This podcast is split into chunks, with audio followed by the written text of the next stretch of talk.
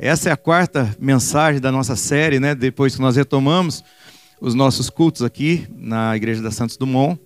Nós já falamos aqui sobre retomar a fé, retomar os sonhos, retomar a esperança. E hoje nós vamos falar sobre um assunto muito interessante que é retomar os relacionamentos. Essa pandemia ela trouxe um componente extremamente nocivo para a saúde emocional, que foi o isolamento social. Então, nós precisamos rapidamente, urgentemente retomar os nossos relacionamentos, né? Todos nós precisamos de relacionamentos saudáveis, todos nós. Nós fomos criados para viver socialmente, nós fomos criados para viver em comunhão. Então, o isolamento ele não é bom para nós, nenhum aspecto. Esta pandemia ela trouxe então esse isolamento. Mas agora está na hora de nós retomarmos as nossas relações, está na hora, né? É interessante porque todos nós queremos ter relacionamentos saudáveis, nós queremos nos relacionar bem com os nossos familiares, com os nossos amigos, mas nem todo mundo está disposto a pagar o preço, a reconhecer o erro, a perdoar, a recomeçar. Nós queremos ter relacionamentos saudáveis, mas nós sempre estamos à mercê daquilo que o outro faz. Nós nunca tomamos a iniciativa. Então, quem ama com inteligência tem maturidade para dizer: vamos recomeçar. Eu te amo, por favor, me perdoe. Eu errei. Eu preciso de você. Me dê mais uma chance. Então é sobre isso que nós vamos falar aqui nessa tarde, porque o amor ele dá quantas chances forem necessárias. Guarde isso. O amor ele dá tantas chances ou quantas chances forem necessárias, porque é assim que nós aprendemos com Jesus e é assim que ele nos ensinou. Agora, é, é interessante como o inimigo tem tentado afastar as pessoas, isolar as pessoas, porque ele sabe como é importante o relacionamento na vida das pessoas. Quero ler com você um texto lá de Eclesiastes, capítulo 4, ah, versos 9, 10 e o 12, para nós entendermos como é importante essa questão dos relacionamentos, como a Bíblia dá importância aos relacionamentos. Diz assim a palavra de Deus: é melhor ter companhia do que estar sozinho, porque maior é a recompensa do trabalho de duas pessoas. Se um cair, o amigo pode ajudá-lo a levantar-se. Mas pobre do homem que cai e não tem quem o ajude a levantar-se. Um homem sozinho pode ser vencido, mas dois conseguem defender-se. Um cordão de três dobras não se rompe com facilidade. Amém? Esse texto aqui está dizendo que a comunhão ela potencializa algumas coisas. Ela potencializa a recuperação. Está dizendo: se um cair, o outro ajuda a levantar. Fica mais fácil levantar. Ele está dizendo que a comunhão potencializa a resistência. Está dizendo que dois conseguem defender-se melhor do que um só. Está dizendo também que a comunhão ela potencializa os resultados. Diz que se dois trabalharem juntos, o salário é maior. Então vale a pena trabalhar em comunhão, vale a pena viver em comunhão. E é sobre isso que eu quero falar nessa tarde, né? Nós precisamos retomar os relacionamentos. O que é que nós podemos fazer para retomar os relacionamentos? Então, em primeiro lugar, para retomar os relacionamentos, esteja disposto a procurar. Isso mesmo. Tome iniciativa. Vá atrás, vai à procura. Não espere da outra pessoa, não espere da outra parte. Tome a iniciativa por você mesmo. Esteja disposto a procurar, seja o agente de transformação desta realidade. Na Bíblia nós encontramos a curiosa história aqui de dois irmãos, é, Esaú e Jacó. E eles têm uma, uma briga, uma desavença, porque Jacó acaba enganando o irmão e roubando a bênção da primogenitura. E ele, com medo do irmão, então ele foge, porque ele sabia que o Esaú estava furioso com ele, estava correndo risco de morte. E ele foge para uma terra distante. Muitos anos depois, agora já com as mulheres, com os filhos, ele decide retornar, ele, ele decide procurar então o irmão Esaú. Mas ele está preocupado porque ele não sabe como é que o irmão vai reagir. Então, enquanto ele está voltando, ele está procurando agora o seu irmão Esaú, ah, ele divide a família dele em dois grupos. E então ele começa a enviar presentes para o Esaú. Ele começa antecipadamente a preparar o coração do irmão, a apaziguar o coração do irmão. Eu quero ler com você o texto que está lá em Gênesis 33, a partir do verso 8, diz assim: Esaú perguntou: O que você pretende com todos os rebanhos que eu encontrei pelo caminho?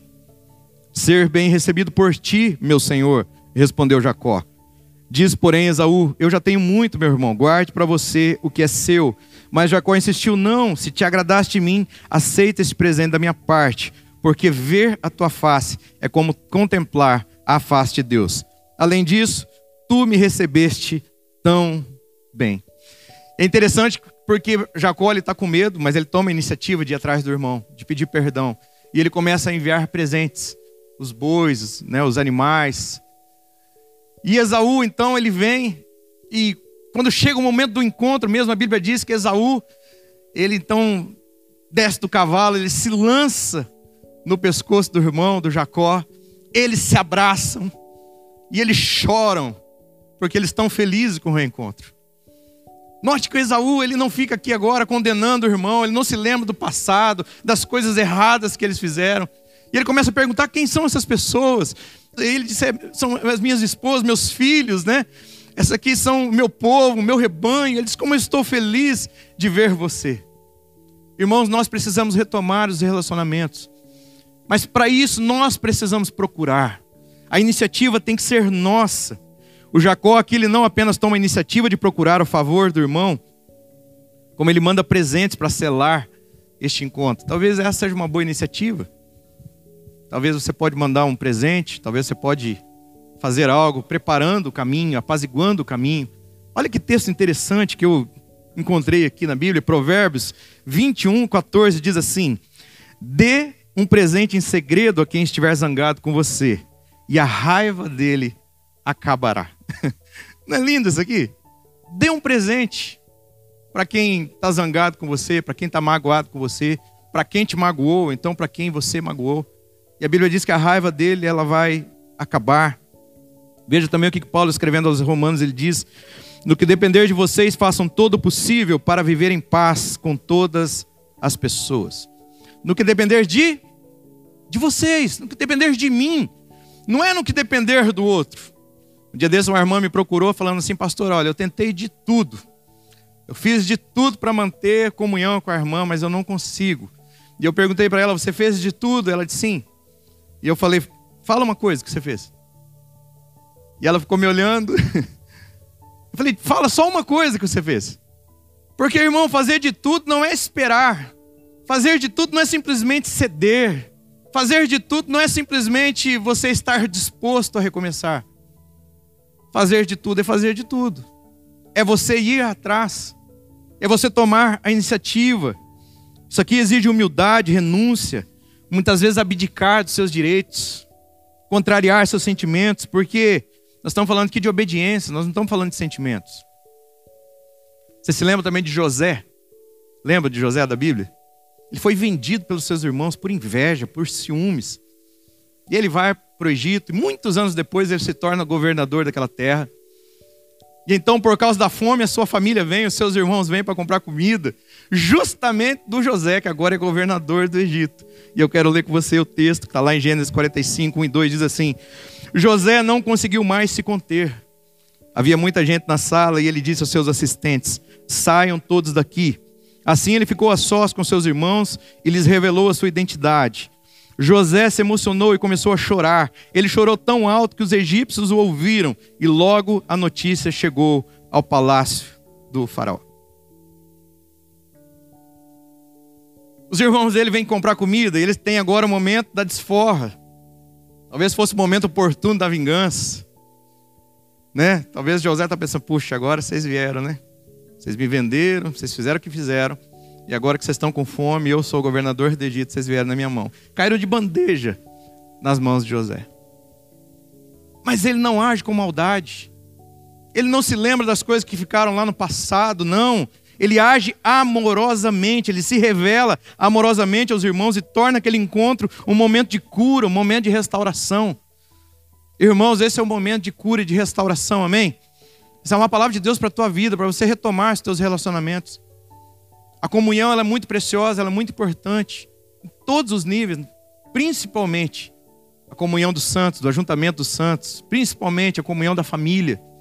Tem gente que não conversa com o pai, com a mãe há anos. Essa é uma palavra de Deus para a tua vida, para o teu coração. O que é que você pode fazer para retomar os relacionamentos? Marque um encontro. Use um intermediário, peça para alguém intermediar, vai lá e fala com ele, fala que eu estou disposto a recomeçar. Ofereça-se para ajudar em alguma coisa. Talvez a pessoa está precisando de alguma ajuda. Quebra o gelo, diz, eu posso te ajudar. É uma, uma forma de você retomar. Convide para um lanche, para alguma coisa especial. Dê um presente. O que é que você sabe fazer de bom? Faça. Faz aquele bolo de fubá com goiabada. Faz aquele bolo delicioso. Leva lá o bolo. Você vai ver se não vai quebrar o gelo. Você vai ver se ele não vai se render. Está aqui, ó. Quero te pedir perdão. Vamos recomeçar. Bolo não está envenenado, não. você pode comer tranquilo. Vamos retomar nossa relação. Eu preciso de você. Você é importante para mim. Amém? Para você retomar seus relacionamentos, procure. Segundo lugar, para você retomar seus relacionamentos, esteja disposto a perdoar. Tem muita gente ferida, magoada. Os relacionamentos estão rompidos porque há mágoa. Um sentimento aí que está impedindo a relação. Então não adianta você procurar a pessoa se você não está disposto a perdoar. Você precisa estar disposto a perdoar. O pastor Jacó sempre fala uma coisa que eu acho muito importante. O perdão ele não muda o passado, mas ele muda o futuro. Não vai mudar o que aconteceu lá atrás, mas pode escrever uma nova história. Você precisa aprender a perdoar. O perdão é uma das coisas mais libertadoras que alguém pode fazer. A falta de perdão é como uma pedra amarrada numa perna que te arrasta para o fundo do mar. Você precisa aprender a perdoar. É interessante também um relato curioso aqui que Pedro questiona Jesus sobre o limite do perdão. Eu também já ouvi essas coisas. Pastor, mas quantas vezes eu vou ter que perdoar? Ele já errou comigo muitas vezes, mas quantas vezes eu tenho que perdoar? E Pedro faz essa pergunta para Jesus. Mateus 18, 21, ele diz: Então Pedro aproximou-se de Jesus e perguntou: Senhor, quantas vezes deverei perdoar a meu irmão quando ele pecar contra mim? Até sete vezes. Jesus respondeu: Eu lhe digo, não até sete, mas até setenta vezes sete. Os rabinos eles colocavam um limite ali de perdão até três vezes. Pedro, na pergunta, ele extrapola o limite e fala, mas até sete. Mesmo assim, ele põe um limite, né? E aí vem Jesus e extrapola o limite. Não, não, até sete não. Até 70 vezes sete. Ou seja, um número infinito. Você tem que dar perdão de forma ilimitada, de forma incondicional. É isso que Jesus está falando. Talvez você pense assim, ou você fala no seu coração: eu já fui humilhado demais. Eu já fui magoado demais. Eu já sofri demais. Não tem perdão. O que fizeram comigo não tem perdão. Também já ouvi isso. Uma vez uma mulher me procurou dizendo: Pastor, o que fizeram comigo não tem perdão. Eu não tenho capacidade de perdoar. E eu ouvi a história dela com atenção. E eu falei para ela: Eu quero contar uma história para você. De um homem que nasceu. E ele fez o bem. E ele curou pessoas, e restaurou pessoas, e ensinou pessoas, e multiplicou pães e peixes. E ressuscitou pessoas. E sabe o que fizeram com ele? Cuspiram, maltrataram, açoitaram e finalmente o crucificaram. E você sabe qual foi a fala dele, deste homem? Quero ler com você. Lucas 23, 33 diz assim: Quando chegaram ao lugar chamado Caveira, ali o crucificaram com os criminosos, um à sua direita e o outro à esquerda. E Jesus disse: Pai, perdoa-lhes, pois eles não sabem o que estão fazendo. Você percebeu? Nem de longe você foi maltratado como Jesus foi. Nem de longe você foi humilhado como Jesus foi. Nem de longe nós sofremos o que Jesus sofreu. E ele diz: Pai, perdoa, eles não sabem o que eles estão fazendo. E olha o que a palavra de Deus nos diz em Colossenses 3,13: Suportem-se uns aos outros e perdoem as queixas que tiverem uns contra os outros. Perdoem como o Senhor lhes perdoou. Do mesmo jeito que Jesus perdoou, nós devemos perdoar. Sabe por quê? Porque você recebeu perdão quando você não merecia. Você recebeu de Deus o amor, a graça, a misericórdia do Senhor quando você merecia a condenação. E Ele está dizendo: do mesmo jeito que nós fomos perdoados, nós devemos também perdoar. Dê às pessoas o perdão que elas precisam. Não muitas vezes o perdão que elas merecem, mas o perdão que elas precisam. O perdão é curador, é restaurador, é transformador e vai fazer com que você retome as suas relações. Terceiro lugar, para retomar seus relacionamentos, esteja disposto a recomeçar. Esteja disposto a procurar, a perdoar, mas esteja disposto a recomeçar também. Acredita, irmãos, que as pessoas podem mudar. Acredita que elas podem melhorar. Acredito que elas estão arrependidas também. Dê a elas mais uma chance, dê a elas a chance de recomeçar. Deus tem interesse nos teus relacionamentos e tem poder para restaurá-los. Paulo, escrevendo sua última carta, ele escreve ao jovem pastor Timóteo. A sua última carta são as suas últimas palavras escritas, né? Numa carta. E ele escreve assim lá em 2 Timóteo, capítulo 4, versos 9 a 11, ele diz: Por favor, venha assim que puder. Ele está falando com Timóteo, escrevendo a carta para ele. Ele diz: Demas me abandonou, pois ama as coisas desta vida e foi para Tessalônica. O Crescente foi embora para a Galácia e o Tito para a Dalmácia. Apenas Lucas está comigo. Traga Marcos com você, porque ele me será muito útil no ministério. Você percebe aqui a importância que Paulo dá aos relacionamentos? Você percebe nessa carta a importância que Paulo dá? Ele se queixa de alguns irmãos que o abandonaram e celebra o fato de ter alguns irmãos por perto. Mas mais do que isso, escrevendo para Timóteo, ele diz assim: quando você vier, traga Marcos com você. Se você conhece um pouquinho do Novo Testamento, você vai se lembrar do livro de Atos, que no momento Marcos ele abandona a viagem com Paulo. Ele abandona a viagem no meio. E Paulo fica contrariado com aquela situação. De modo que na próxima viagem agora ele não quer levar mais João Marcos. Então, é uma discussão tão séria que ele tem com Barnabé, que me parece que é parente também do João Marcos, de modo que Barnabé pega o João Marcos e vai para o Chipre, e Paulo pega o Silas e vai para um outro lugar. Eles se separam. Mas agora Paulo está escrevendo uma carta dizendo: Olha, quando você vier, traga o Marcos com você, porque ele é útil para mim porque ele tem sido meu cooperador, porque ele tem sido meu ajudante. Em todas as cartas do Paulo você vai ver ele dizendo: João Marcos tem sido meu cooperador, apenas João Marcos está comigo. Várias cartas ele diz isso, significando que houve aqui uma retomada nos relacionamentos. Significa que houve uma segunda chance para o Marcos e ele aproveitou essa segunda chance.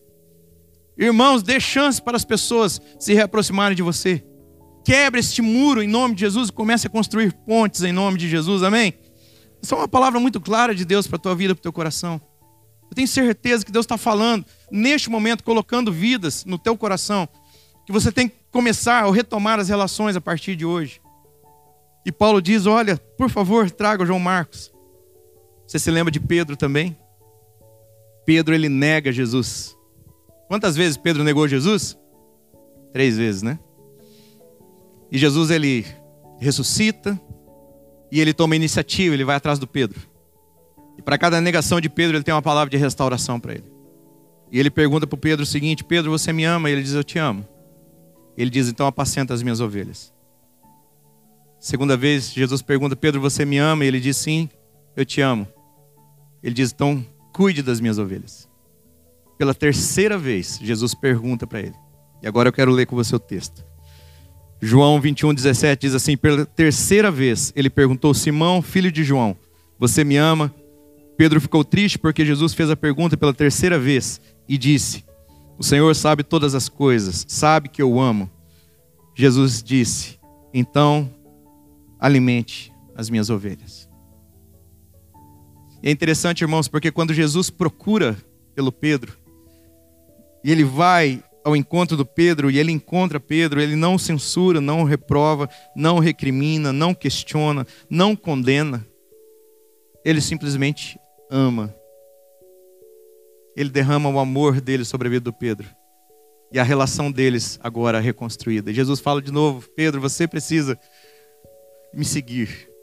Você precisa cumprir o teu chamado, a tua obra. E então Pedro novamente abandona os barcos e as redes e volta para aquele que é o propósito de Deus para a vida. O perdão é algo que vai trazer cura para a tua vida, para o teu coração.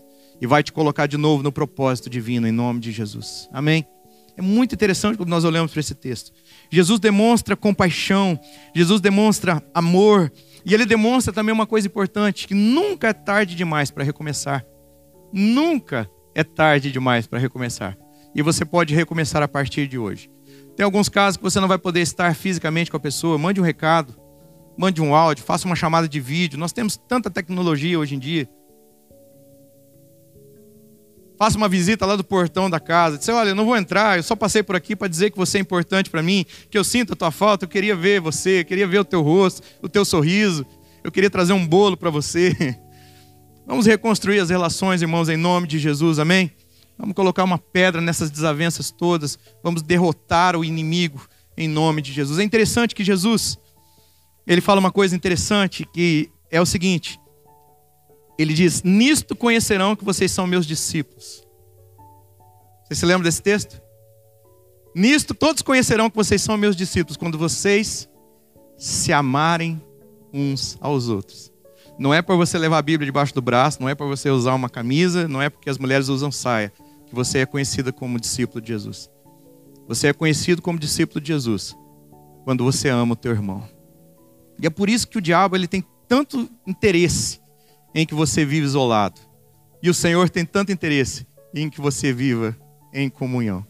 Eu te peço em nome de Jesus que você retome hoje os teus relacionamentos.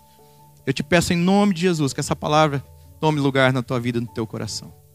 Para você retomar os teus relacionamentos, lembre, tome a iniciativa de procurar, vá atrás. A iniciativa tem que ser tua. Pastor, mas eu fui ofendido, não tem problema. Vá lá, quebre o gelo. Diga, eu te perdoo. Reconstrua a relação. Segundo lugar, esteja disposto a perdoar. Recomece através do perdão. Em terceiro lugar, esteja disposto a recomeçar. Faça tudo que for possível, o que depender de você, para que os teus relacionamentos sejam reconstruídos. Queria orar com você. Se você puder, abaixe seus, sua cabeça, feche os teus olhos aí, eu quero orar com você nessa tarde. Senhor, nós estamos aqui diante da tua presença, Pai, nós fomos nesta tarde constrangidos pelo teu amor, apresentados pela tua palavra, para que nós possamos reconstruir os nossos relacionamentos. Eu sei, Senhor, que há pessoas feridas, eu sei que há pessoas magoadas. Senhor, talvez com desejo de retomar as relações, mas um pouco sem coragem.